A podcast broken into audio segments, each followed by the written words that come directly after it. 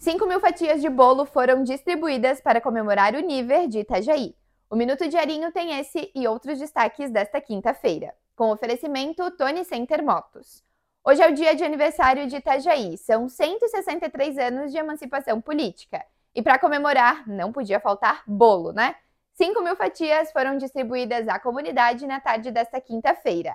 A festa foi no Largo do Mercado Público e a comemoração continua. Itajaí tem programação de aniversário até o final do mês. Você pode conferir todos os detalhes em diarinho.net.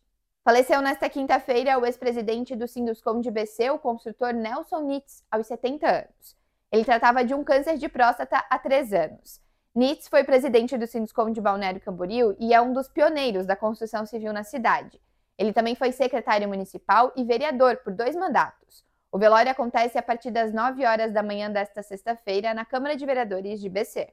A tarifa de água vai ficar mais cara em quatro cidades da região: Itajaí, Navegantes, Pissarras e Luiz Alves. O aumento vale a partir do dia 1 de julho e representa a variação acumulada da inflação pelo IPCA, medida entre janeiro e dezembro de 2022. Em diarinho.net você confere quanto vai aumentar em cada cidade, além de outros destaques desta quinta-feira.